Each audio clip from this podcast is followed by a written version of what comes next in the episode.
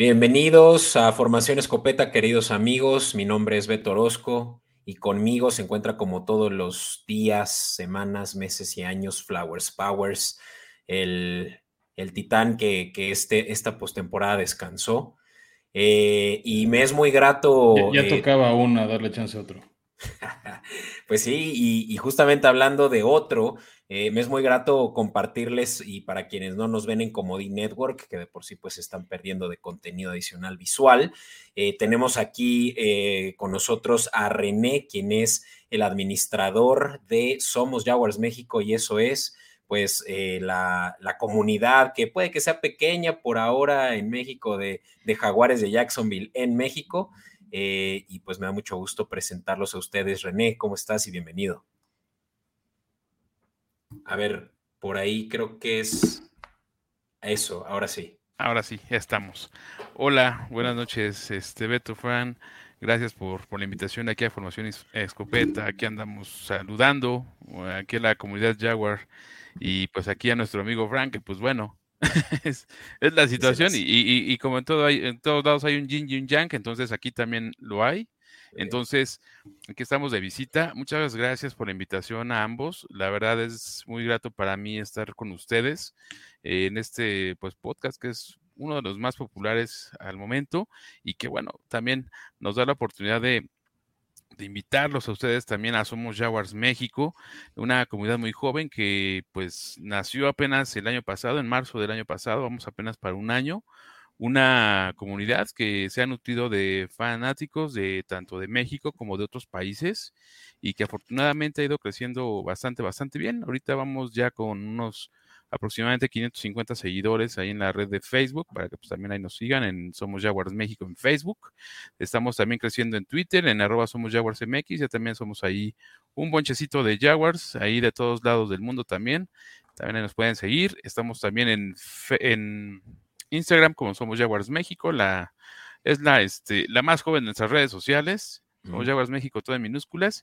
Y también estamos en YouTube realizando contenido para todos nuestros amigos en Somos Jaguars México, para, también para que nos sigan y estén pues al pendiente de las novedades que podemos compartirles a través de nuestras diferentes, diferentes redes ahí para que nos puedan seguir y se puedan sumar, porque somos jóvenes, pero somos bastantes ya en las, en las diferentes comunidades, a pesar de que dicen por ahí que somos contados, ¿no, todos los Jaguars?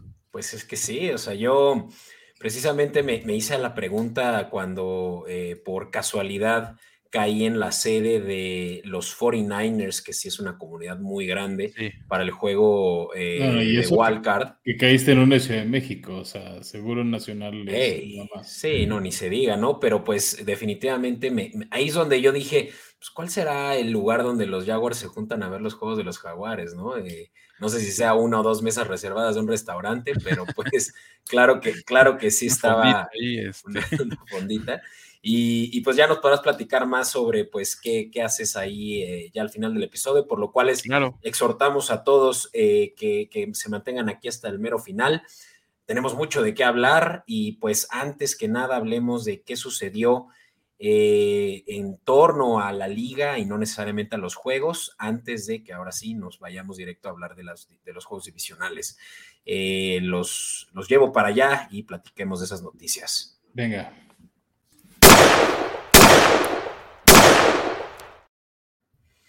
Bueno, pues hubo por ahí una que otra, Fran, así que breaking news, cuéntanos. Pues mira, solo nos vamos a enfocar en una, las demás las vamos a guardar para el off-season. Este, Bill O'Brien, conocido por varios miembros o fans de, del sur como nosotros, es el ex coach de Houston, también fue gerente general, fue el que destruyó ese equipo. Sí. Organizacionalmente hablando, estuvo recientemente como coordinador ofensivo de Alabama y ahora acaba de ser anunciado como nuevo coordinador ofensivo de Patriotas. Ya se cansaron de los experimentos con Matt Patricia, Joe Judge y Beto a saber qué más tenían ahí en la chistera. Y puede ser interesante, puede resurgir un poco Patriotas en esta división este, que se vuelve más reñida. De hecho, pues, su campeón divisional acaba de ser eliminado. Este, y se va, yo creo que se va a poner interesante qué va a pasar de aquí en adelante con, con esta división, con este, con este equipo. Entonces, este, Está interesante. La otra noticia la vamos a decir yo creo que ahorita en la cobertura, Beto, que vamos a hablar de lo que pasó el fin de semana adicional, que no fue el gran fin de semana que esperábamos. O sea, creo que varios partidos, por lo menos dos, muy en especial, nos quedaron mucho de ver a los fans. Dos partidos creo que sí cumplieron, estuvieron reñidos, se definieron por un touchdown. Entonces, este, ¿por qué no empezamos a hablar de uno de esos que creo que para ti, para René, tuvo Tuvo, tuvo así como sub bajas de emoción, pero tristemente acabó en una bajada. Fue agridulce Definitivo, ¿no? Y es que, eh, pues, eh, la ronda divisional, Fran, se, disputó primero al mediodía del domingo con, digo, del ah, sábado. Espérate, a ver, Beto, estás muy dañado. Mejor yo abro, abro hablando de esto porque ni te acuerdas bien con todo que estaba a tu lado. No, la, pues qué. A ver, la ronda divisional abrió el sábado a las 3 de la tarde, no al mediodía. Bueno, sabemos, sabemos que mediodía para mucha gente puede ser después de las 12, Fran. Potato, potato. No, porque si fue el mediodía en el horario de Pacífico. Tú dirás, René, que pues no es sorpresa que tengamos a alguien chocante aquí, Titán, ¿no? bueno. Eh, ok, 3 de la tarde, 3, 3 y media de la tarde tuvimos el primer juego que se disputó en Arrowhead, en donde los jaguares pues eran claros underdogs por más un touchdown en las líneas y casas de apuesta. Eh, no obstante, bueno, pues eh, el juego realmente es que dio un giro interesante precisamente cuando hubo esto que ya anticipabas, Fran, fue algo pues definitivamente eh, pues causante de muchas de, noticias, ¿no? De lo que podía ser pues un declive del powerhouse de ahí que son los Chiefs, ¿no? Y es que Patrick Mahomes, ¿no? Se está lesionando en el primer cuarto eh, y pone en duda en ese momento incluso ya el favorito del juego, al punto de que los Jaguares eran favoritos, eh, digo, eran underdogs por cuatro puntos, ¿no? Ya la mitad de lo que al inicio del juego. Sí, este, un partido que abrió fuerte el equipo de Kansas.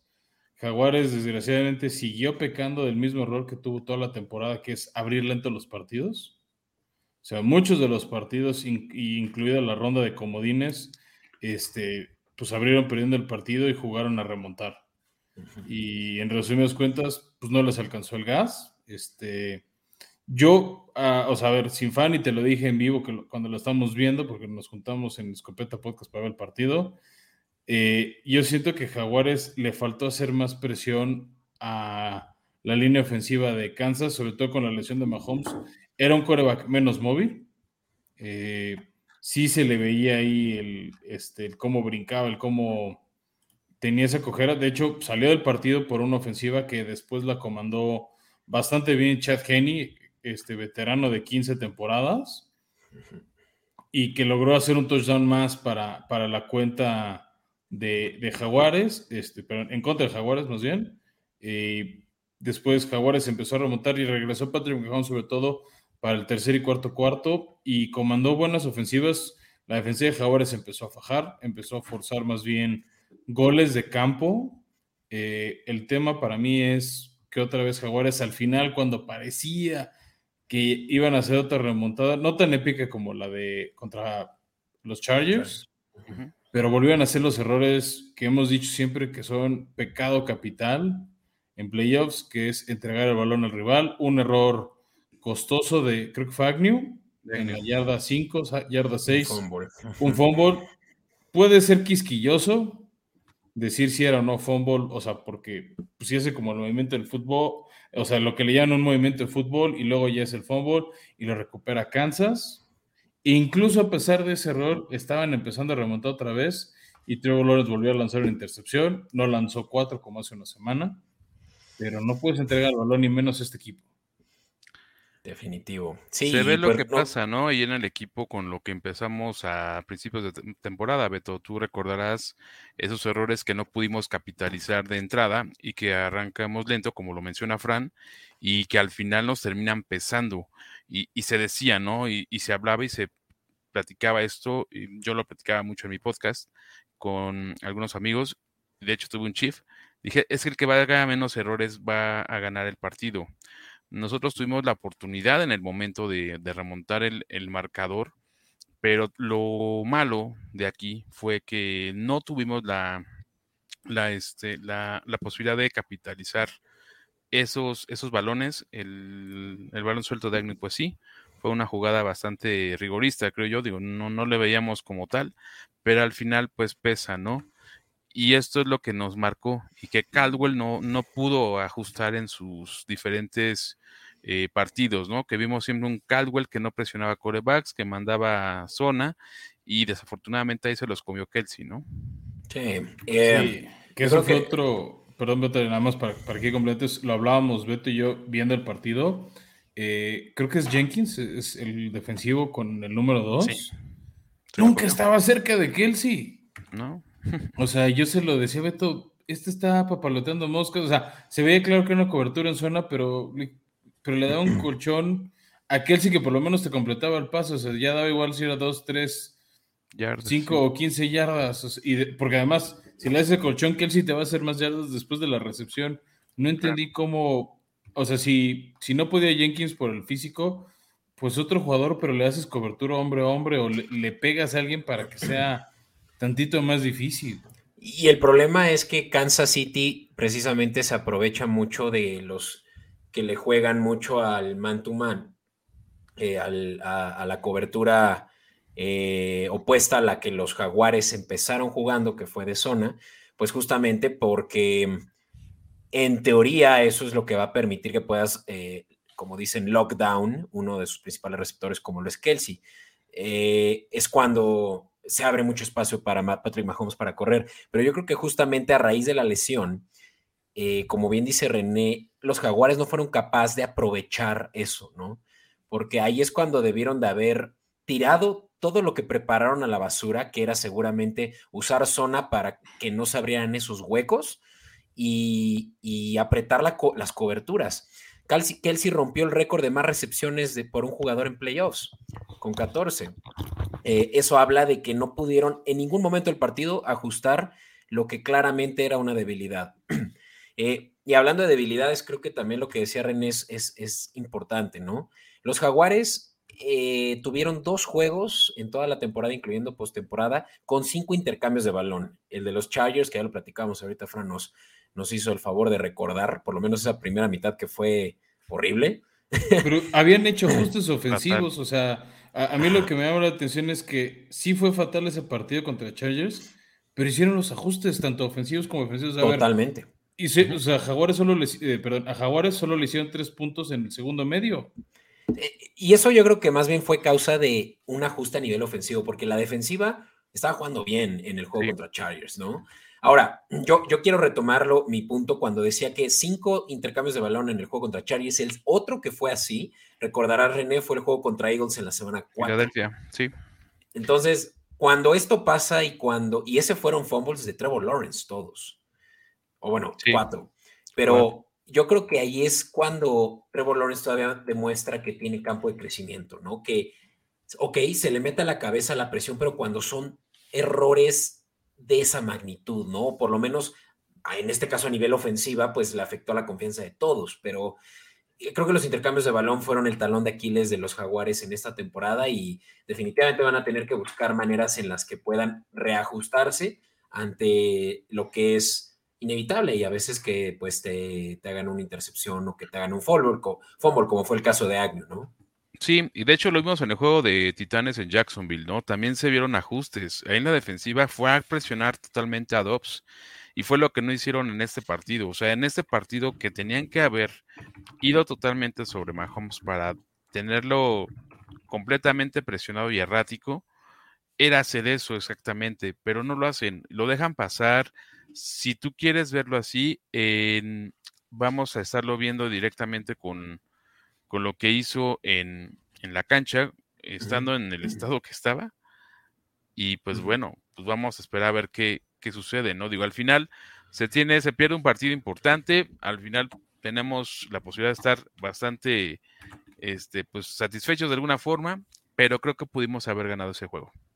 Sí, sí, y bueno, ya, ya hablaremos más de qué esperamos de la el estatus eh, de salud de, de, Mahomes, ¿no? Que creo que ahorita es de lo que algunos todavía se, se preguntan, ¿no? Pero pues sí, yo cierro diciendo, los jaguares superan las expectativas de la mayoría, incluso puede que hasta del mismo head coach. dueño, así que pues creo que fue una temporada exitosa para los Jaguares. Te sirve. Y hablando de otro equipo que superó expectativas, los Gigantes de Nueva York llegaron a donde llegaron, uno de los pocos equipos comodines, o sea, que no ganó su división, que llegó a la ronda divisional, pero parece que no llegó, o sea, no, no, se presentaron el, el, sábado por la noche. Tú este, me estuviste vendiendo toda la semana los gigantes y, me dan ganas de preguntarte dónde, dónde se quedaron, ¿se quedaron en Minnesota o qué?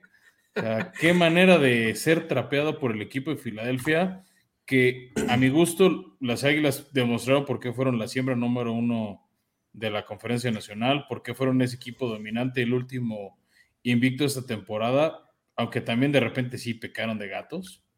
Se vieron naquísimos en distintos momentos del partido. Una de ellas cuando van ganando 27 a 0, ah, formarse para hacer la conversión de dos puntos. O sea, a mí se me hizo naco. Esas ganas de humillar. No, por eso, sigue siendo naco.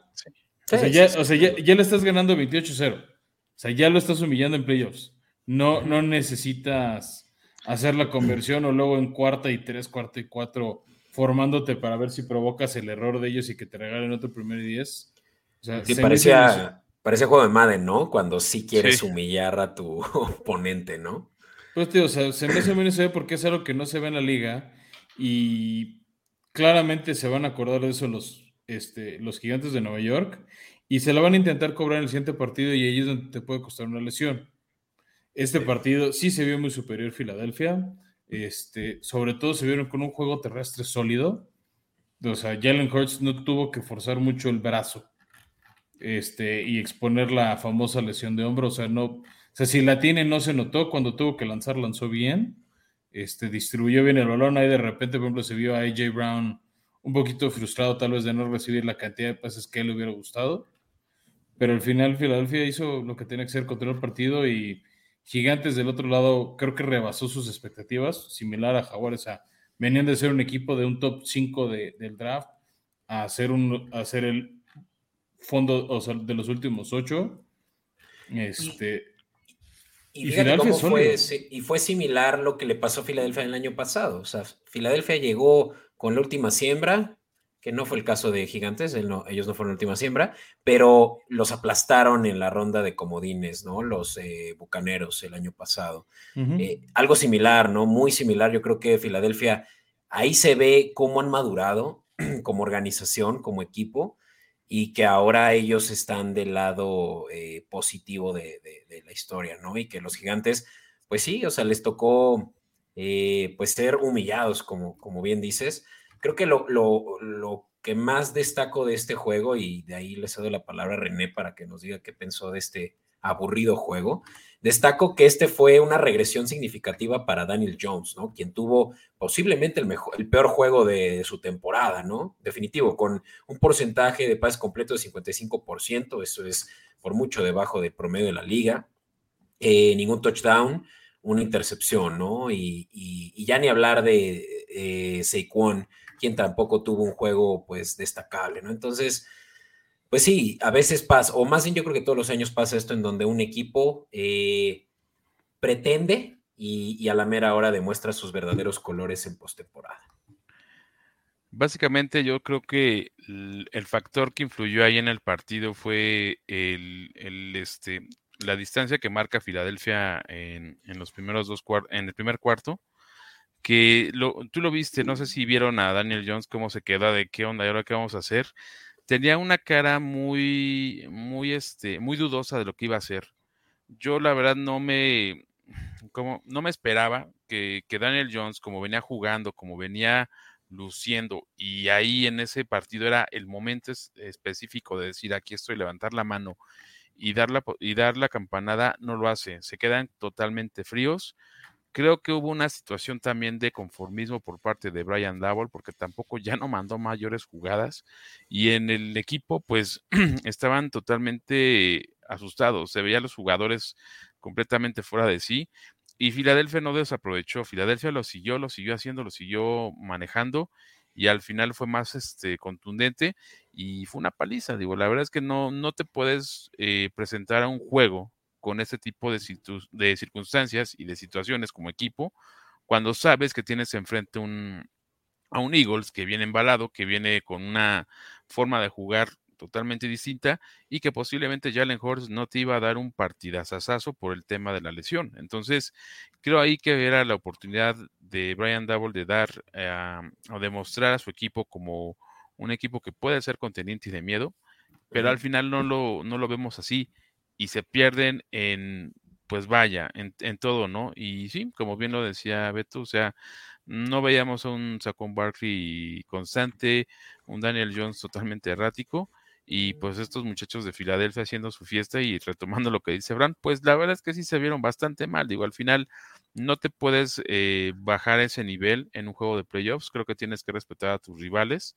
sea de juego de temporada regular. También lo vimos con los Chiefs cuando hicieron su rueda rueda de San Miguel, que también fue una situación que también la verdad pues fue de, pues qué les pasa, ¿no? O sea, debe haber un respeto y creo que ahí es donde tenemos que ver la posibilidad de que estos equipos, si llegan muy sobrados y se topan contra equipos como los 49ers, que pueden ser un poco más difíciles en el aspecto que sea una buena, una buena tarde, y los Bengals, que probablemente para mí sean los equipos, el equipo más, más, este, más sólido en cuanto a defensa y ofensa, pues igual pueden ser diferentes, pero sí es, es algo totalmente distinto a todo, y la verdad, pues bueno por Filadelfia, porque pues demostró que puede ser constante y no pasó como con Minnesota, ¿no? Que era pues totalmente un espejismo de lo que era su juego. Sí, es justo lo que yo pensaba, ¿no? Yo pensaba que Eagles tenía un poquito ahí de pretenciosos, que... Pero no, o sea, sí me cayeron, sí me cayeron el hocico con, con la paliza que les dieron. Ahora estoy un poco más nervioso de lo que estaba la semana pasada cuando suponía que esta iba a ser la final de conferencia. Y ahorita justamente vamos a platicar por qué siempre sí también fueron los 49ers los, los meros meros. Pero, Fran, tenemos primero un juego también de la americana del cual podemos discutir, sí, ¿no? Pero nada más para cerrar, o sea, Aguas con Filadelfia esa defensiva, ese frente. A ver, entre tres de sus linieros defensivos tienen más de 30 capturas. No, o sea, tienen una gran presión de coreback. Este, y eso hicieron porque además no aflojaron, o sea, iban ganando 38-7 y no aflojaron, o sea, una actitud de este año quieren que sea el suyo y y está interesante. Y hablando también justo de equipos que creen que este año es el suyo, los bengalíes de Cincinnati, este, que fue el siguiente partido, el que arrancó domingo a las 2 de la tarde, este mismo horario que va a haber partido de final de conferencia. Eh, Cincinnati, tercer equipo, o sea, tercer partido en fila, que el que tomó el liderato del partido no lo soltó. ¿no? O sea, solo hubo un partido con remontadas, con cambio de, de quién iba ganando el partido y iba a ser el último el que hablemos. Cincinnati entró al partido enrachado, conectado. La línea ofensiva que se había criticado mucho de porosa no se vio porosa. Se vio, se vio sólida, protegieron muy bien a Joe Burrow y su línea defensiva ganó también las trincheras. Destruyeron el juego de Buffalo y a mí algo que me está chocando ver en redes sociales es que nadie está culpando a Josh Allen y yo sí lo culpo de esta derrota. Es, increíble que con la ofensiva de Buffalo solo haya producido 10 puntos y yo empiezo a perder fe en que Josh Allen sea ese coreback tan especial porque no brilla en playoffs. O sea, es otro año, o sea, sí nos quedamos un poquito motivados por lo que vimos hace un año de él en divisional, pero este año cuando se tenía que echar el equipo al hombro, error tras error y errores, perdón la expresión, errores pendejos. Pues sí, o sea, tú lo, tú lo dijiste eh, ya hace, puede que un año o a inicios de esta temporada, que el factor de que Brian Dable se haya ido puede que sea más, eh, tenga repercusiones más fuertes de lo que incluso nosotros suponemos o esperamos, ¿no? O sea, eh, vimos definitivamente el mejor año de su carrera en Daniel Jones, posiblemente gracias a Brian Dable ahora como... No posible, definitivamente. Definitivamente, sí. Y ahora eh, el, que está pagando las consecuencias de no tenerlo en su edificio es eh, Josh Allen, definitivamente. O sea, sí, pero también, o sea, ¿qué onda con el, con el cocheo de Búfalos? Es, es increíble cómo arrancan el partido con varias series de tres y fuera, mientras que Bengals estableció ofensivas este, buenas, rotando. Y el otro tema que sí le achaco mucho a Sean McDermott, que por ejemplo tenía Dable en gigantes, juego terrestre, no había juego terrestre de Búfalo y, en un partido de nieve, cuando estás buscando ser Búfalo local, tener esa ventaja en una ciudad donde neva fuerte, hay fuertes vientos, ten un juego terrestre, balancea tantito tu ofensiva. O sea, habías agarrado al hermano de Dalvin Cook, a James Cook, tenías a Singletary, te trajiste quién sabe por qué de Indianapolis a Naheem Hines. ¿No? O sea, no, no se vio nunca un juego terrestre para balancear la ofensiva, mientras, mientras que Cincinnati sí lo veíamos. Cincinnati ya era con Samaje Perrino, Joe Mixon, generaba en primer, este, segundas y terceras muy cortas, porque en primera, cuando corrían, lo hacían para 6, 7, 8 yardos, a veces hasta 10. Y así es que no todo dependía de Joe Burrow. Y decías, pues ya no sé si va a lanzar o van a correr, porque de los dos lados son peligrosos, mientras que en Buffalo es, no tiene juego terrestre. Josh Allen se va a querer vestir de héroe, lo voy a forzar. Y se equivocó muchos pases, provocó la desesperación de Stephon Diggs ¿no? Al final se hicieron de palabras entre ellos, porque si más de una vez se veía Stephon Dix solo o con suficiente marca para, para tapar pases que sabemos que puede atrapar. O sea, tenía la separación necesaria y Josh Allen no se la mandaba. Al final forzó, por ejemplo, a mí también otra decisión importante, cuando van perdiendo ya por 17 puntos, eh, en un drive que va avanzando bien Cincinnati y ya está en zona de gol de campo, yo me veo por los puntos y se la jugaron en cuarta y cuatro, cuarta y seis fallaron estrepitosamente. ¿Y qué hizo Cincinnati? Tomó el balón, corrió, corrió, corrió y mató el reloj. Ya después vino la intercepción de Josh Allen. Y estás diciendo algo que creo que es el factor determinante de por qué Cincinnati ganó el juego, porque corrieron bien el balón y además en papel la ofensiva terrestre de Cincinnati era de las peores de la liga entrando a este juego, mientras la de Búfalo de las mejores. Obviamente también a razón de que... No, pero espérate, la, ofensiva terrestre de Búfalo es Josh Allen. No pues tiene, o sea, es no, que no, es el problema. Es que, tú, no es, es que terrestre. Así es. El problema ahí de Josh Allen es que siempre quiere correr. Teniendo a los corredores que traes, digo, dales juego. Y no lo, y no lo hicieron. O sea, se guardaron todo eso. Yo no sé si lo querían explotar al final, porque al, al momento de que ya se ven tan, tan lejos en el marcador, simplemente le dicen a Josh Allen, lanza, lanza, y Josh Allen ahí lance y lance y lance y no, no conectaban. Y, creo que también era parte de la frustración de, de Dix, o sea, decía, o sea, güey, o sea, o sea, ahora sí que aquí estoy, ¿no? Sí, estoy solo, estoy solo. Y así, así lo veías en el campo y Josh Allen, o sea, viendo para dónde lanzaba, lanzaba balones este, afuera, no se veía como un Josh Allen del año pasado y, es totalmente un hecho que, que, Brian Dable era el motor mental eh, de, de, Josh Allen para las jugadas, porque al final lo terminamos viendo como un coreback promedio que no se, no se ve, no luce, y, que lo veías en el sideline, eh, pues tranquilo, ¿no? O sea, ahorita, ahorita remontamos, ahorita alcanzamos, y Bengals lo veías encima, encima, encima, y no lo soltaban, o sea, esa es la diferencia de, un juego de playoffs y un juego de temporada regular, que no te puedes dar esas tranquilidades como le estaba haciendo Josh Allen y McDermott, pues también se veía como que, pues ahorita, ahorita se compone esta, esta onda y, vamos a darle. Pero no, o sea, y, y, Allen estaba en su onda, Taylor estaba metidísimo en, en el juego también.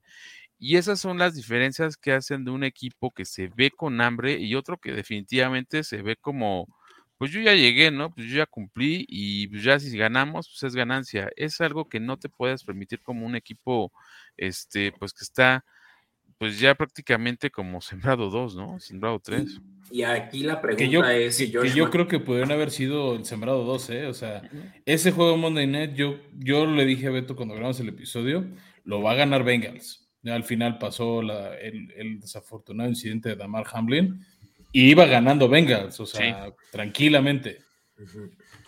y, bueno, ya si quieren para cerrar con este juego, dos cosas. John McDermott definitivamente eh, terminó una temporada, eh, terminó por debajo de lo que se esperaba de su equipo en una temporada en donde pues eran favoritos a llegar al Super Bowl, ¿no? Entonces, él tuvo un underperformance, ¿no? Puede que esto tenga repercusiones en el mediano plazo de pues si se van a, si se van a tomar decisiones más fuertes en el front office, ¿no? Y la segunda, y creo que es donde con eso me gustaría cerrar, eh, bien, sabiendo solo cuáles son sus opiniones, es Josh Allen, ¿dónde está rankeado después de este juego? en el QB ranking que ya habíamos eh, estado discutiendo antes con eh, aquí con otros invitados y con Flowers, de si Josh Allen cae después de Borrow, creo que es un hecho, pero si incluso eh, Herbert, Hertz, Lawrence ya le hacen competencia al nivel y potencial de Josh Allen.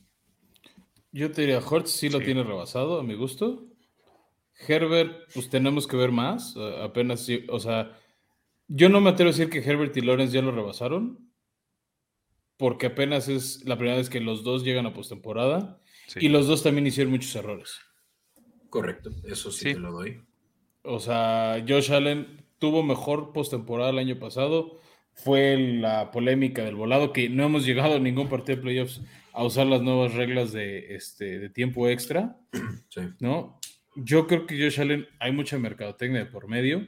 Salió la famosa polémica, la, este, no polémica, sino esta frase que dijo yo Burro de pues regrésenles el dinero a los que habían precomprado los boletos de la final de conferencia porque no se las voy a dar, ¿no? Entonces, este, de hecho, se repite la final de, de la americana de hace un año, otra vez Kansas contra Cincinnati, Cincinnati dijo, nosotros vamos a ir a ese partido y, lo están demostrando, ¿no? Y están jugando a pesar de sus debilidades o de ciertas deficiencias, por decirlo así, porque eh, su línea ofensiva no se vio parchada. De hecho, salen, arrancan favoritos contra los Chiefs, y ahorita haremos bien la previa. Este, pero salen favoritos los Bengals por cómo están jugando, por esa inercia. ¿no? o sea, son después de San Francisco el equipo más enrachado en este momento de la liga en cantidad de victorias consecutivas. Pues René, no sé si muy breve también tú qué nos dices sobre dónde cae eh, Josh Allen ahora con, pues con definitivamente yo creo que su peor juego de postemporada. Bien lo dijo Brand, digo, al final Herbert y Lawrence todavía están, están verdes, todavía, por decirlo de alguna forma, todavía no están curtidos a un segundo o tercer juego de, de rondas divisionales o de wild card son ahora sí que los, los debutantes y que van a estar ahí. Digo, ya dejamos atrás a toda la ola de los, de los viejos quarterbacks, viene la nueva ola y es donde tendremos que aprovechar nosotros como Jaguars, eh, tener esa, esa posibilidad de estar presentes ahí las próximas temporadas, porque va a suceder. Pero el tema es eso, o sea, están verdes, están, están totalmente novatos en los playoffs y de ahí este aprendizaje que obtienen va a ayudar mucho para que suban en ese en ese ranking de corebacks en las próxima en la próxima temporada de menos vamos a ver movimientos pero Josh Allen creo que sí está cayendo en una situación en donde si no le pones alguien que lo ponga a trabajar de una forma más eh, provechosa puede caer puede ser una situación distinta a la que se vive en el año anterior que este año va a ser pues un parteaguas para saber a dónde va a ir el equipo, porque va a haber muchos problemas de vestidor, esto lo puedo, se les puedo apostar. Sí. Pero sí es, una, es un tema que si no lo componen ahorita, si no lo arreglan, va a ser una bola de nieve que no van a poder detener y que al final le va a dar en la torre a la franquicia de Bills. Entonces, ahí tienen que ser otra vez y, vamos, y van a caer en lo mismo.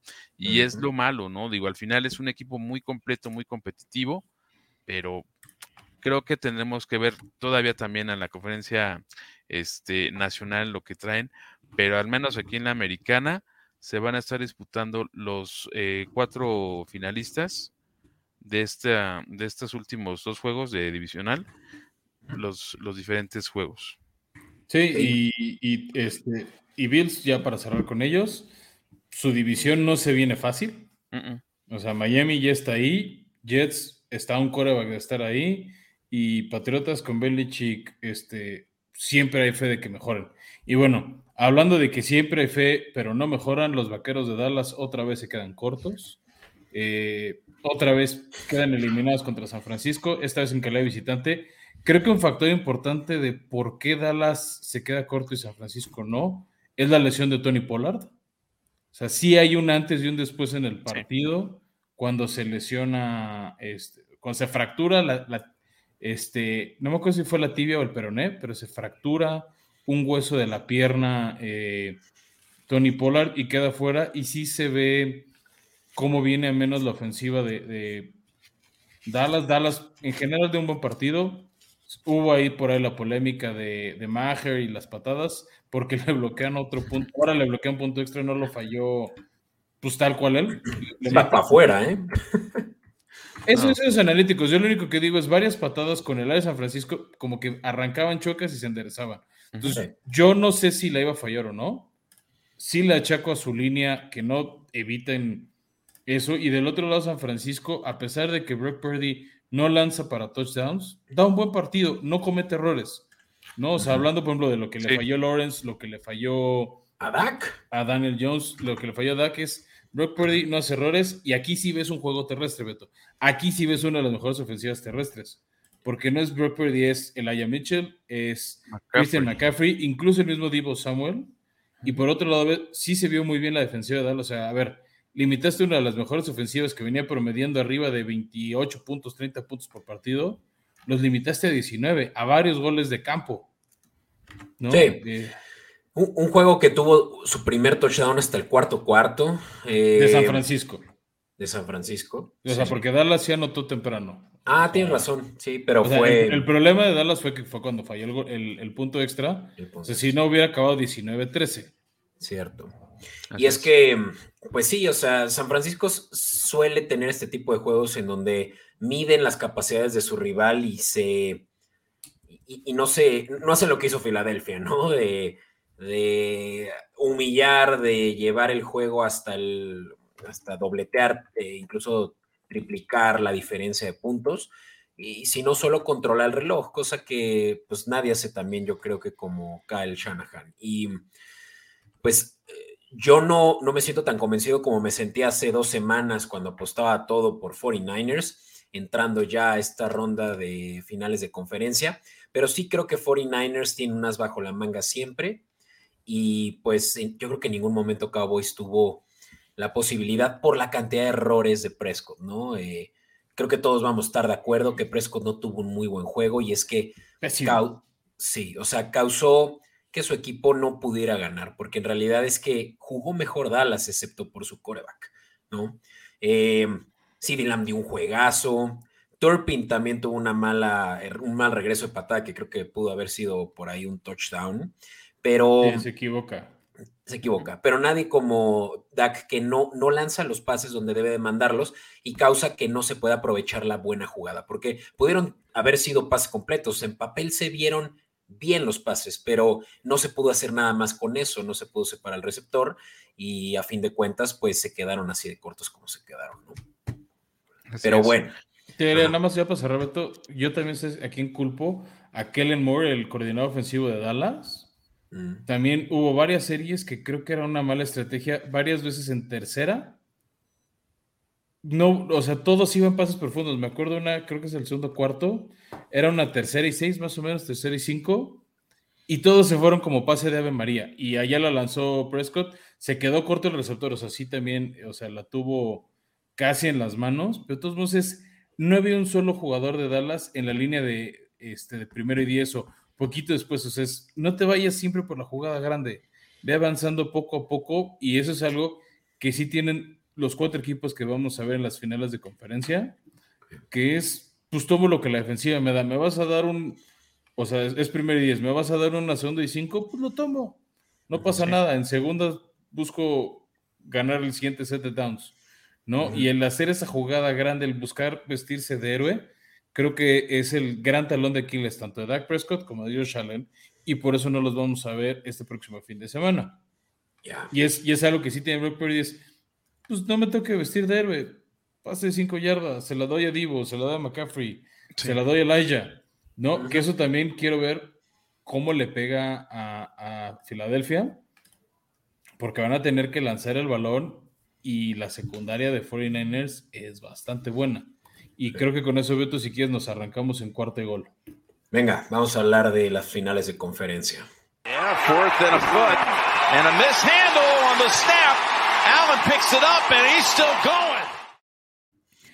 Y bueno, arrancamos con, con esta cobertura de, de, cuarto gol. El primer partido del domingo va a ser los 49 visitando Filadelfia. De hecho, los dos partidos son al aire libre en ciudades donde tiende a nevar. Entonces el clima frío, el, este, los vientos puede que echen a perder un poquito, a perder el juego aéreo de los dos equipos. Y aquí vamos a ver lucirse las defensivas. En el partido de la Nacional, los dos equipos tienen buenas defensivas, tanto la de San Francisco como la de Filadelfia. Creo que son de las mejores de la liga. De hecho, yo me anticipo que vamos a tener otro por tercer año seguido campeón de la Nacional por el tema defensivo en el Super Bowl. Sí, pues es que eh, pareciera que, como dices, son las dos mejores defensivas de toda la liga y, las estadísticas lo dicen. Los 49ers son el equipo que menos puntos permitieron en esta temporada y Filadelfia son el tercero que menos permitió. Y, sobre todo en playoffs, bueno, nada más han jugado un juego, pero qué bien se vio la, la línea defensiva. Pareciera que, que, estamos viendo eh, pues una línea defensiva tipo la de los ochentas de los eh, Bears o algo así, ¿saben? Eh, Hassan Riddick, yo creo que una de las mejores contrataciones de esta offseason, tiene creo que 15 sacks, algo por el estilo, y, y, todo, toda, la línea no permite mover el balón por tierra, que es para lo que es bueno Shanahan, ¿no? Me interesa mucho ver qué truco se va a sacar el, a quien le dicen mago, Kyle Shanahan, para poder mover el balón por tierra, que creo que va a ser, pues, eh, pues de sus principales eh, armas, ¿no? Pues ahí vamos a ver la oportunidad de conocer cómo se va a desempeñar Christian McCaffrey con una defensa sólida también. Digo, ahí el tema que vamos a, ver es cuántas yardas puede hacer Christian McCaffrey contra una defensa que también pudiera resultarle pues también un tanto difícil y cómo Purdy va a estar buscando las oportunidades de concretar eh, tales bases cortos, pero con una situación más eh, digámoslo así, más riesgosa en cuanto a lo que tienen en, este, en corners eh, los Eagles, ¿no? Entonces, ahí se verá una, una opción y también veremos cómo Jalen Hurts los va a estar, pues, tratando de, de mover, porque también, si algo que tiene Jalen es que si no ve opción, él corre y creo que también ese puede ser un factor determinante en el punto de, de inflexión de la, de la defensa de, de, este, de San Francisco, ¿no? Buscar esas jugadas que puedan cerrar espacios, pero en un huequito que tenga Jalen Hurts pueda correr y te pueda dar una jugada espectacular, ¿no? Sí, sin duda, yo creo que van a estar varias de las cosas del partido. Yo creo que la ofensiva de 49ers va a ser muy similar a lo que vimos contra los Vaqueros, que por cierto hay que decirlo, la línea ofensiva de 49ers protegió bien a Purdy, o sea, creo que tuvo una o dos capturas en total Dallas, y nunca vimos a, eh, Micah Parsons o sea, lo supieron nulificar y creo que este, pues va a buscar replicar algo así Shanahan con esta ofensiva, o sea, que no veamos este tándem defensivo de Filadelfia, no va a ser una tarea fácil. De hecho, por eso San Francisco no es el favorito del partido, es Filadelfia por dos y medio puntos. Este, el favorito, la línea de puntos está en 46, que es relativamente bajo para un clima frío, o sea, por eso creo, adelanto, o sea, en, en Formación Escopeta vemos posibles las altas de 46 puntos. Creo que este es un partido que sin problemas se puede ir a tiempos extra, porque los dos equipos tienen ofensivas similares y maneras de neutralizarse similares. A mí el duelo de Ufanga y Bosa contra Hertz va a estar bueno. Y del otro lado, este, Graham, Sweat, etcétera, contra Brock Purdy, Christian McCaffrey y Elijah Mitchell va a estar también sabroso, ¿no? O sea, porque Shanahan lo que va a evitar es pases rápidos y, como decía René, pases rápidos y cortos para que el juego no esté en las manos de Brock Purdy. Y lo que va a buscar la de la defensiva de Nixie, comandada por Nick Sirianni, es eso, es que el juego se los gane Purdy, no las, no las otras 80 armas que tiene San Francisco en la ofensiva. Aunque yo creo que Purdy sí va a tener aquí que jugar el, juego grande, ¿no? O sea. Ah, pues eso es lo que va, tío. Lo va a buscar Filadelfia, que el juego se los gane Purdy, no todos los demás. Y, aquí yo les pregunto, ¿no? Si bien vimos un muy buen juego de Kittle donde tuvo la mayor cantidad de recepciones eh, de todo el equipo, eh, si se va a repetir el mismo caso en donde él va a ser capaz incluso de anotar un touchdown, me llamó la atención que la línea está en 2 eh, a 1, incluso 2.2 a 1. Em, Kittle creo que va a tener muy buena cobertura con una secundaria de Filadelfia que se armó hasta los dientes desde, la, desde el off-season y, va a ser de las opciones más viables que va a tener en, obviamente, pases cortos Brock Purdy. ¿No? Yo creo que Kittle sí va a hacer daño, o sea, lo tenemos en las líneas de apuestas, es que él va a anotar un touchdown, ¿no? O sea, no creo que salgan una formación de corrida como luego lo hacen con Divo Samuel, pero este, creo que Kittle va a anotar también, adelanto de las recomendaciones de riesgo que tenemos es AJ Brown anota touchdown. O sea, yo creo que por ahí va a sorprender en alguna jugada de Filadelfia con el RPO o o leyendo a la defensiva de, ah, ¿crees que va a correr? Ahí va el pase. Y AJ Brown es, además de que es un receptor muy físico, que sabe ganar los balones por arriba, sabe hacer muchas yardas después de la recepción y creo que va a tener por ahí una escapada. Y eso nos va a ayudar a cobrar bastante bien. Y el que creo que es un poquito más de riesgo, pero vale la pena porque creo que van a tener ofensivas en la zona roja, Elijah Mitchell. O sea, van a fintar con McCaffrey, o después de McCaffrey va a tomar un respiro y Elijah Mitchell va a tomar esas oportunidades ahora que está sano. Sí, estuvo, moviendo, estuvo, moviendo, bien el balón eh, Mitchell. Me gusta. y bueno, ya aquí estamos divididos. Beto está sugiriendo este, una línea alternativa de Filadelfia en menos 6. Yo les digo straight up, San Francisco va a ganar. Fue, fue mi gallo de, cuando hicimos el bracket. Yo decía San Francisco Bills, este, me tragué la mentira de que el factor Damar Hamlin y, y Josh Allen, creo que no vuelvo a apostar nunca por Bills en postemporada, mientras esté Josh Allen y Dermot ahí. Yo creo que San Francisco va a llegar lejos, este, va a al Super Bowl y creo que, porque al ver, y, no lo hemos dicho, pero tres de los cuatro equipos que están en estas finales de conferencia estaban el año pasado. Sí. Solo los Rams no están, ahora está Filadelfia en vez de Rams. ¿no? Entonces, son equipos constantes, son equipos con, experiencia. Entonces, ese factor también creo que es muy importante en los momentos cruciales, en los momentos de nervio. Este, o sea, varios de estos equipos, de estos jugadores de San Francisco son los que pidieron el Super Bowl contra Mahomes hace tres años, cuatro años. Excepto su coreback, es que yo creo que. Dije varios, no todos. Sí, sí, de los más importantes, pues es el, más novato. Y es que ese es justamente el escepticismo. Y con eso no sé, René, tú cómo te sientas, pero sí quiero dejar claro a quienes nos escuchan, porque si no, la próxima semana van a decir que, que, onda con eh, verdaderamente lo, lo, eh, inconsistente que soy con mis opiniones, pero que yo sí le voy a, San Francisco porque mi dinero está ahí. Hay que decir, yo sí le voy, a al Toluca.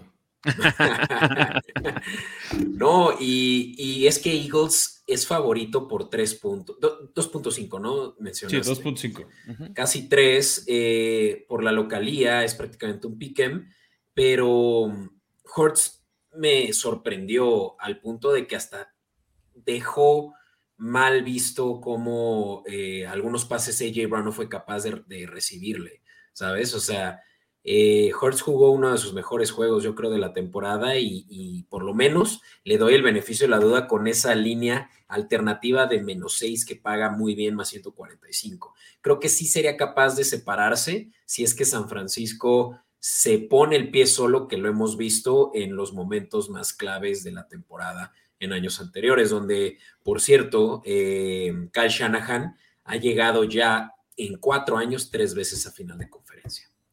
Pero con eso, René, quisiera saber tú qué, qué opinas. Pues hay, hay, diferencias y la mayor diferencia que está ahí puesta es que ya no está el mismo quarterback, ya no está Garópulo. Entonces, con Brock Purdy, ahorita la moneda está en el aire, porque al final es un novato, sí, es un novato, y si llega a Super Bowl, pues va a ser la sensación y va a ser el jugador que está en la mira, va a estar en la lupa.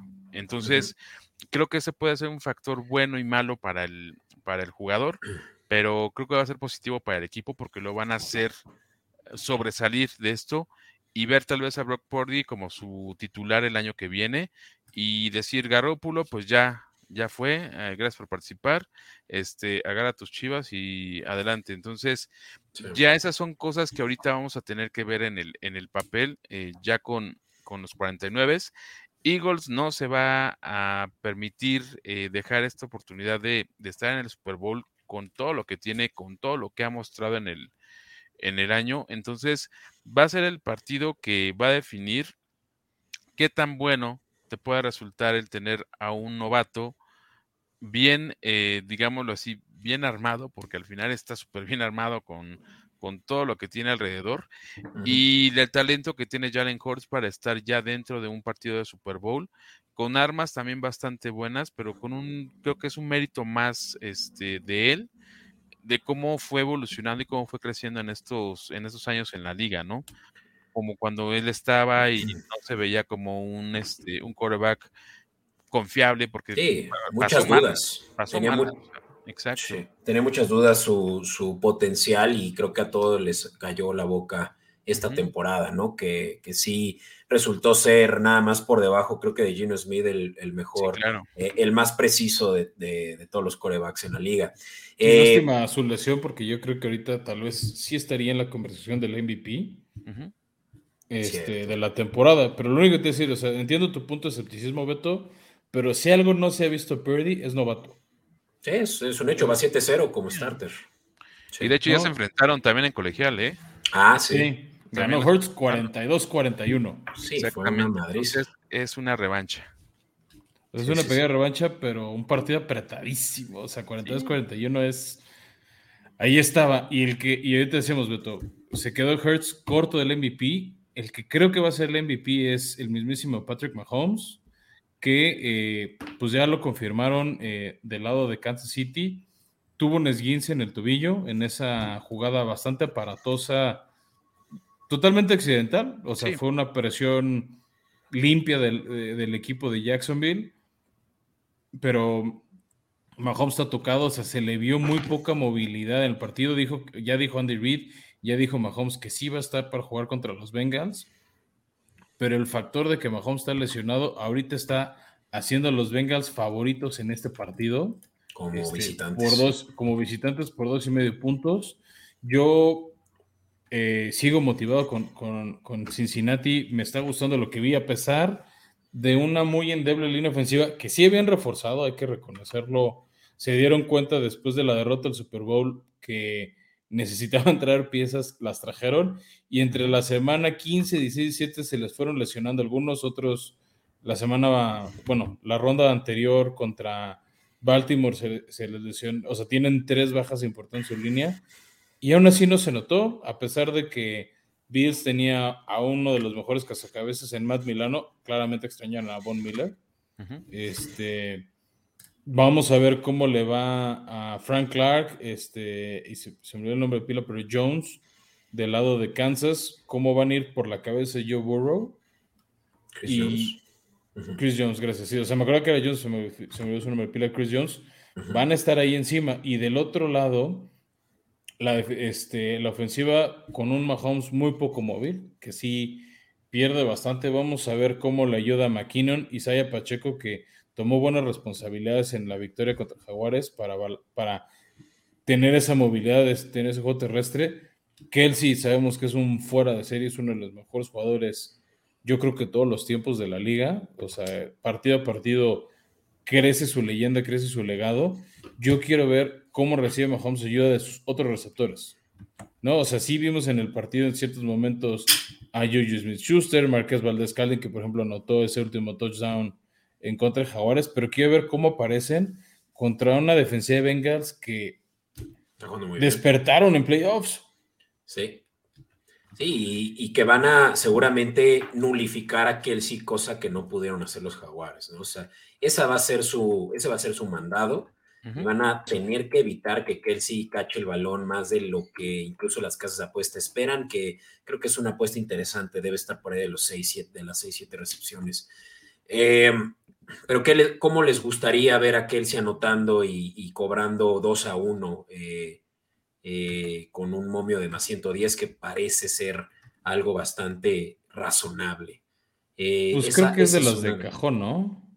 Esa es de las de cajón. De hecho, para quienes nos ven en Comodín Network pueden ir anotando porque conforme vamos platicándoles, pues en realidad es que esto ya lo veníamos anticipando Fran y yo en la preproducción, eh, poniéndonos de acuerdo y creemos que él va a ser, si no es que el primero, va a ser uno de los que van a anotar con, con Kansas. Pero del lado terrestre también está una que le gusta a Fran. No sé tú qué piensas, René, sobre si va a ser Pacheco o va a ser McKinnon el canote. a, ver, no, es que no es terrestre, Beto, te lo expliqué, no me entendiste. Es McKinnon anota. Ah, puede atrapar un pase, puede regresar un, punto, un, un despeje por alguna razón puede estar jugando defensivo y hacer un pick six, atrapar, regresar un fumble de alguien más. Mientras Jerry McKinnon sea el hombre que anota el touchdown, cobras. y McKinnon lleva siete partidos al hilo anotando. Ah, por pase o por tierra. Y así cobras. Sí, por eso es que paga, no, yo pensaría que si fuera por tierra pagaría muchísimo más, pero ahora, ahora me hace sentido y, bueno, me gusta, pues son más 137 el momio, 137 eh, más por cada 100 de apuesta. Eh, creo que esta también es posible y, y nada como pensar que del lado de, bengalíes, si alguien va a poder mover el balón por aire, va a ser eh, Chase, ¿no? Que es incluso con los Bills que tenían muy buena secundaria, pues rompió su marca de más yardas recibidas, que en este caso la línea está en 84. Eh, nosotros creemos que eso sería eh, más que suficiente, pero ¿tú qué piensas sobre Chase rompiendo esta marca de 84? Yo digo que es posible, digo, al final Jamar Chase en una buena tarde te da entre 70 a 90 yardas. Entonces creo que es muy posible. Si en una de estas eh, Joe Burrow apuesta todo con él, pues posiblemente también sea una opción para que puedan estar sumando muchas más yardas en, cuanto al, a, pases. Digo, si es como una, una, este, un must que debe tener Chase más de, más de 50, 70, 80 yardas, porque al final es el receptor 1 y es con quien más conecta Borrow. Entonces yo lo veo muy posible. Digo, al final, si él eh, llega a darte más de, de estas yardas, pues va a ser ganar y pues tal vez que hasta te puedas arriesgar un poquito más, ¿no? Ahora, quiero, quiero dejar muy claro una cosa, y por eso es que así se construye la línea de altas, bajas de recepciones, eh, de, de, de, todo, recepciones, yardas de un receptor, eh, corredor, lo que tú quieras. Eh, en el promedio que lleva en la temporada. Y es que de 14 partidos, 7 ha logrado rebasar las 84 yardas. O sea, está ahí, ¿no? Eh, el juego pasado justamente fue la excepción contra Bills, por cierto. Sí, que también hay que decirlo. O sea, Jamar Chase ha estado muy bien conforme ha dejado atrás su lesión en la cadera. Estuvo ausente varios partidos. Este. Y parece ya estar en su forma y salvo el Super Bowl pasado, la dupla Chase Burrow solo ha perdido un partido de playoffs en su carrera entre colegial y profesional, ¿no? Y otra cosa relevante, por ahí lo pueden encontrar en nuestras redes sociales en arroba escopeta podcast, eh, tanto en Instagram como en Twitter. En los duelos Burrow contra Mahomes va 3-0 a favor Cincy. No, les ganaron, les ganaron el año pasado a final de temporada, les ganaron la final de conferencia y este año otra vez les ganaron 27-24 a principios de diciembre. Y vamos por el cuarto partido entre estos dos. Este, yo sí voy con Cincy. De hecho, o sea, para estos partidos, yo voy con los dos visitantes. Ya. ¿Tú qué, cómo te sientes, René, con esta línea de 2.5? Y pues que independientemente de quién la cubra, pues va a ser, eh, pues seguramente sí, menos de esta diferencia de un, gol de campo, ¿no? Van, a ser partidos cerrados. Digo, al final hemos visto juegos en los cuales se marcan diferencias bastante notables, como lo vimos con Giants y, y Filadelfia. Pero estos juegos van a ser este matar o morir ahí en el, en el tema de que van a ir por todo va a afectar y va a influir mucho también el, factor Mahomes, tal vez, pero al final eh, su lesión, si tiene algo Mahomes, es magia. Entonces, creo que puede hacer algo bastante notable en cuanto a su situación que tiene actualmente con esa lesión. Y es posible que también ahí sus este, corredores sean quienes estén brindándole pues más este, movilidad al balón y él pues totalmente apoyado en, en Kelsey con, con, pases cortos. Sabemos de lo que es capaz de hacer Kelsey. Y Burrow eh, va a estar yendo por todas. O sea, no se va, no se va a agarrar nada.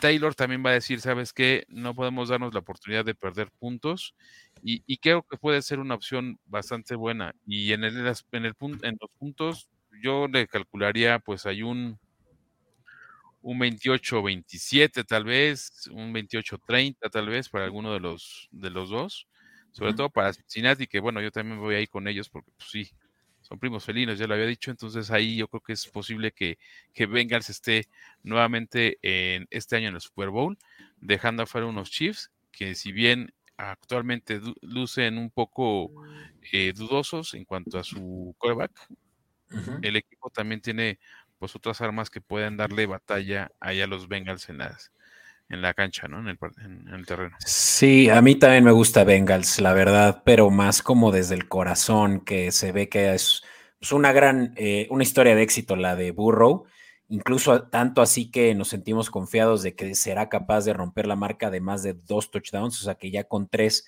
te paga más 180, eso está muy bueno. Eh, ojo que eh, los últimos tres partidos en los que Burrow le ha ganado a Mahomes, solo uno ha anotado más de dos touchdowns, los otros se quedó a dos, ¿no? Entonces, yo creo que ese tres, pues sí es justamente un reach. Pero, pues sí, el Cincinnati a ganar, pues ya no paga tan bien y creo que conforme vayan avanzando los días, se va a acercar más a un pick'em. Entonces, tal vez si están interesados en Bengals, yo me esperaría un poco. Pero si quieren aprovechar que ahorita Kansas es underdog en su casa, también pueden apostar ya desde una vez el money line o hasta una alternativa. Pero, pues sin más, eh, eso, Fran, nos lleva a hacer una última parada en cuanto a predicciones o recomendaciones de apuesta. Aquí realmente no es tanto una recomendación, pero pues cuál les gusta, porque pues aquí sí se tienen que dar dos y es que para quienes no nos ven en Comedy Network, estamos aquí mostrando los momios de las diferentes combinaciones de cuál será el Super Bowl eh, ya dentro de dos semanas, dos semanas y media. Y pues, eh, Fran, platícanos de esas combinaciones y cómo pagarían. La combinación que menos paga, que es, digamos, los dos favoritos, o que la mayoría de la gente ve favorito, es San Francisco contra Kansas 2, parte 2. Repetimos el Super Bowl este, que vimos en Miami hace nada, o sea, hace, hace, tres Super Bowls, el 54, que es cuando vimos a Mahomes ganar. Este, ese paga más 230, o sea, con 100 pesos te llevas 330 pesos. El siguiente de la lista como de favoritos o que mucha gente ve, cosas chistosas es el opuesto, ¿no? Es Filadelfia contra Cincinnati. Esta combinación nunca se ha dado en Super Bowl. Este, este paga más 245 y no tan lejos de este está la combinación de los dos sembrados número uno, que es Filadelfia contra Kansas, otro Super Bowl que sería inédito. Este serían los dos locales, o sea, como que la tendencia te podría hacer creer en este. Y el menos favorito, que es el que a mí me gusta, es San Francisco contra Bengals 3. Este Super Bowl lo vimos dos veces en los 80s, dos veces fue victoria contundente de San Francisco. Eh, este es por el que yo me inclino. Creo que la defensiva de San Francisco y la experiencia en coacheo es suficiente para ganarle aparatadamente a Filadelfia. Y del lado de Bengals, el no tener a Mahomes sano y el cómo Zach Taylor les ha tomado la medida, además de la débil defensiva secundaria de, Kansas, o sea, les, les llovieron muchos pasos, o sea, vamos, fue muy fortuito ese fumble contra Jaguares y sí fue un mal pase esa intercepción, pero en general Jaguares les hizo mucho daño por aire. Y con buenos receptores, imagínate con Cincinnati que tiene mucho mejores receptores que Jaguars. Sin duda. Sí, de hecho, recuerdo que el año pasado esta era una posibilidad y era también tu favorita, Fernanda, la de Bengals contra 49ers. Eh, a ver si ahora sí se me da, pero, o sea, lo único que sí me queda claro, Beto, es, da igual cuál de estas cuatro combinaciones veamos, va a ser un gran Super Bowl. Sin duda. Sí, Y, es que cualquiera podría ser también un pick'em, ¿sabes? Eh, ya las líneas las, van a, las vamos a estar viendo pues seguramente en el siguiente episodio de Escopeta Podcast, eh, o también en el de Somos eh, eh, Jaguars MX, y, seguramente va a ser una línea de menos de tres puntos, cualquiera de estas opciones. Entonces, pues yo creo que es cuando, pues mejor ahorita nos vamos anticipando a esas posibilidades y nos vamos haciendo de una mejor polla para apostar mejor a la hora del Super Bowl.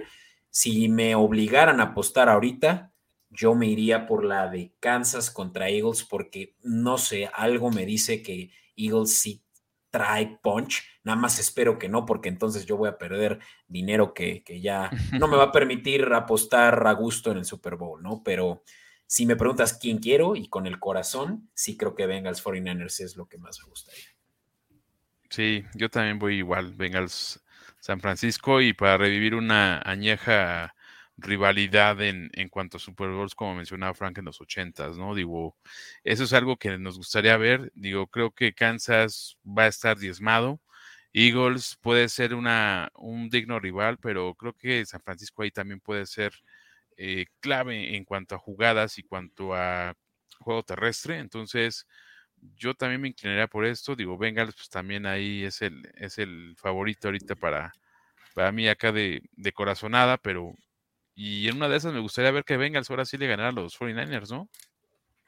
Pues sí, es que también es eso, ¿no? Bengals, eh, a ver, Frank, que tiene la historia en la bolsa y ya De tiene... 3-0. De 3-0 han ganado, sí, son de los sí. equipos que no han ganado. Es que sí, ya les toca, ¿no? Son, son los Bills de muchos, porque los Bills también tienen esa historia. No, que... los Bills y son, son los Bills y Minnesota son los casos más tristes de la historia del Super Bowl. sí. Porque Sí. de cuatro apariciones, Cero. cero, victorias. No, no, no, no, ni se, ni se diga, ni O se sea, Be- Bengals se queda una menos, ¿no? O Sí, sea, sí. Bengals si llega y vuelve a perder. Pero puede entrar al club, ¿no? Exactamente, entra al club, un club que tal vez ahí solo rebasado por Denver, que Denver, aunque tiene tres victorias, tiene más derrotas. Sí. Denver es, junto con Patriotas, de los equipos que más veces han ido al Super Bowl. El tema es que tanto Denver como Patriotas sí los han ganado, mm, ya. ¿no? Lo- los otros, mira, así, las manos Se quedan. vacías. Se quedan ¿Qué? en la orilla. Que de una vez vamos a adelantar el dato escopeta, Beto. Si Brock Purdy gana este domingo, es el primer coreback novato en llegar al Super Bowl. Es una gran historia. Esperemos que así sea por Ah, ah. el bien de, de la narrativa. Hasta ahorita se queda igualando lo que ya hizo Ben Roethlisberger, Mark Sánchez y muchos otros más que en su año novato llegaron a la final de conferencia. Ya. No, pues estoy. No puedo esperar al domingo. Seguramente ustedes tampoco, así que mejor ya vamos a darle fast forward a todo esto. Y pues antes de cerrar, quiero agradecer nuevamente, René, que estuvieras aquí con nosotros. Eh, Gracias.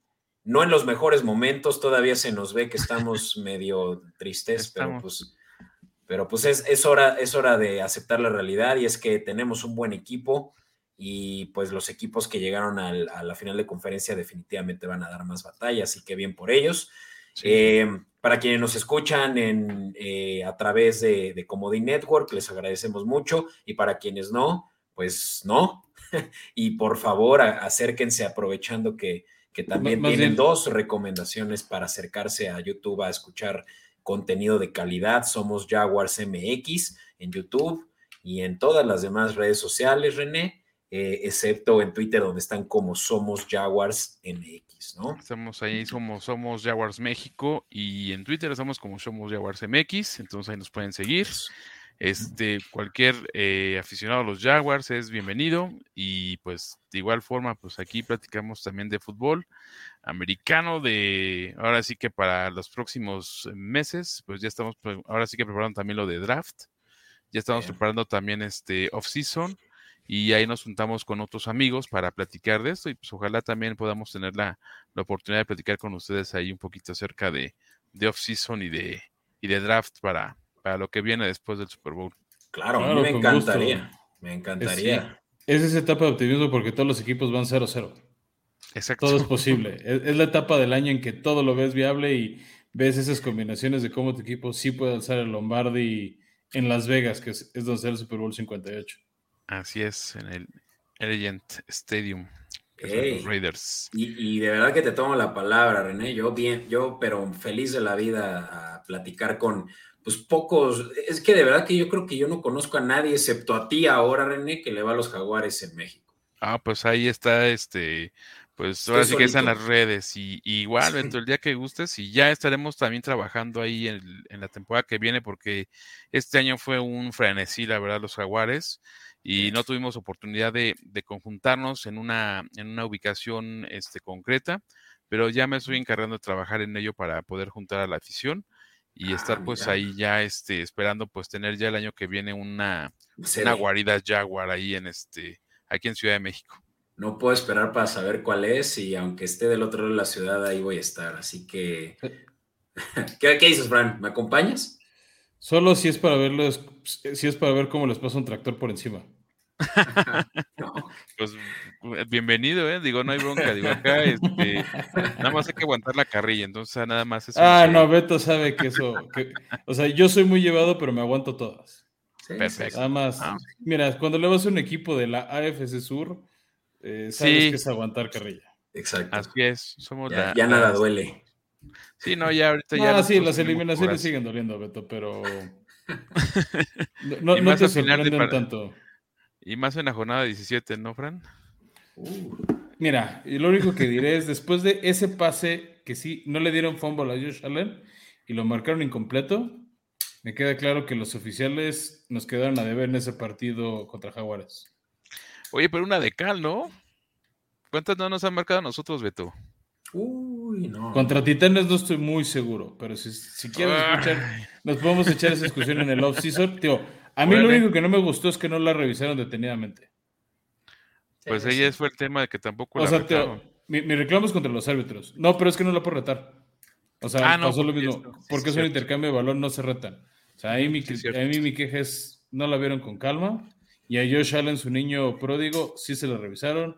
Le devolvieron el balón, ya así. Y, y sí, fue muy similar, ¿eh? Fue casi, casi calca de la jugada, pero pues al final este, se dio el, el lugar, el momento y pues mira, pues al final ahí estuvimos y la verdad es que gracias a esa jugada creo que nos, nos dimos a notar ante el mundo como, como el, el equipo con la peor primer mitad del, de cualquier juego y con el mejor regreso, ¿no, este Beto?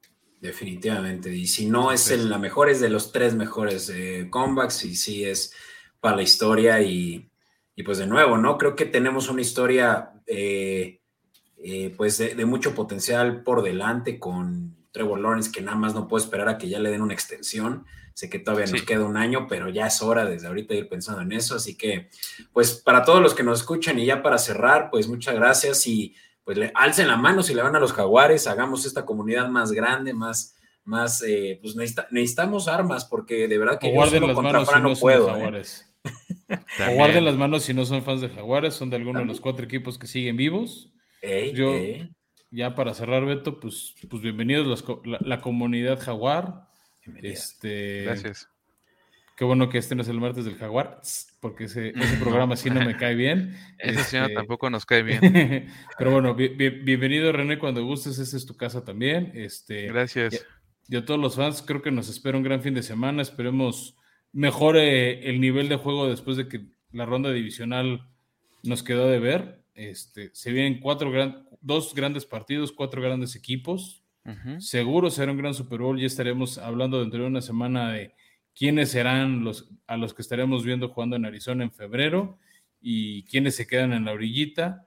Eh, muchas gracias. Ahí están nuestras recomendaciones. Si por alguna razón se les escapó, no nos, no nos están viendo por medio de YouTube en Comedy Network, están todas nuestras plataformas de audio, ya saben, Spotify, Apple Podcast, Google Podcast, Amazon Music, y también pueden ver eh, las láminas, las imágenes con las recomendaciones de apuesta, con las de riesgo, este, en TikTok, en arroba escopeta podcast, o en Instagram y Twitter, arroba escopeta podcast, nos encuentran Oh. fácil. O en TikTok a los centennials. Si es lo que acabo de decir, Beto, en TikTok o en Instagram o en Twitter, Ah, todas ya. como arroba escopeta podcast.